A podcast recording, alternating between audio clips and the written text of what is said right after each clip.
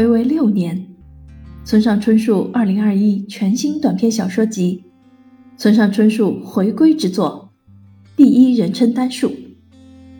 这是继小说集《没有女人的男人们》六年之后，继长篇小说《刺杀骑士团长》三年之后，村上春树的正式小说作品。一经上市，引发了读者热评。在疫情时代，还得是村上的书。读村上的小说，能让人获得治愈。短篇小说是一个世界的无数切口，人称单数是截取世界某个片段的单眼。这样的截面越来越多，单眼就成了无穷交错的复眼。到那时，我便不再是我，你也不再是你。到那时，会发生什么？不会发生什么？欢迎来到人称单数的世界。第一人称单数共收录了八篇小说。有意思的是，他们在某种程度上都分享着相似的叙事结构，即以第一人称我的视角出发，回忆往事。而这些往事如今大都被遗忘了，因为某些意外，才又重新想起。就如村上在第一篇。在石枕上开头所写的，我要写的是一个女人的故事。不过，我对她的了解几乎可以说是一点也没有，就连她的名字和长相也想不起来。恰恰是因为记忆的模糊，才导致这些回忆充满了暧昧和某些不可见的部分，于是惊诧的瞬间便频繁出现。这些奇异之事或相关的经历，在当时或许看来无足轻重，因此并未在记忆里留下过深的痕迹。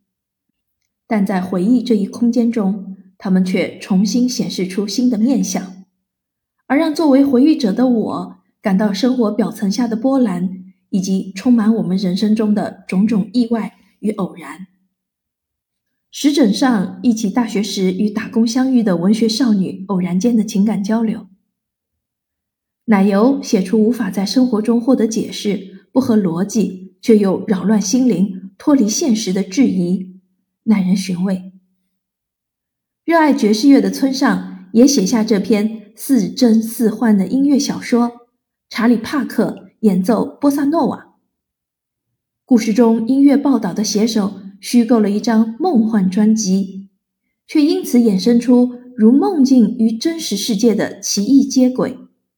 With the Beatles 和披头士的专辑同名，是充满往日夏日气息与摇滚乐的初恋青春纪事。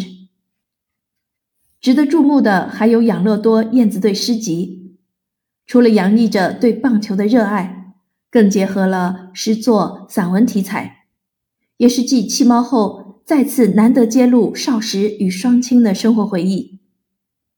令人印象深刻的狂欢节 Carnival。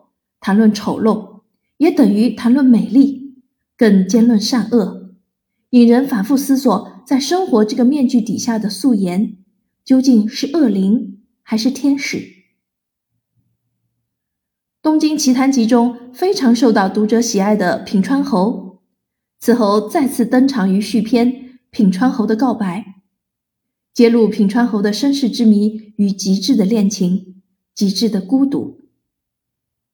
同名篇章人称单数，在春夜满月里的酒吧中发生了一段质疑自我的邂逅。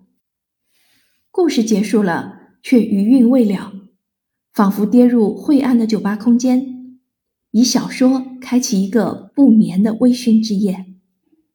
八个题材视角各异的精彩短篇，可以说是迈入从心所欲不逾矩之年的村上春树。回望人生爱与死主题的珠玉之作连发，结合了短歌、散文、音乐与小说，展开村上风格的全新复眼小说。阅读村上小说，徜徉文学世界，活着不就是一首对于青春、爱与死亡的追想曲吗？好，今天我的推荐就到这里，感谢您的聆听。期待与您的下一次相聚，再见。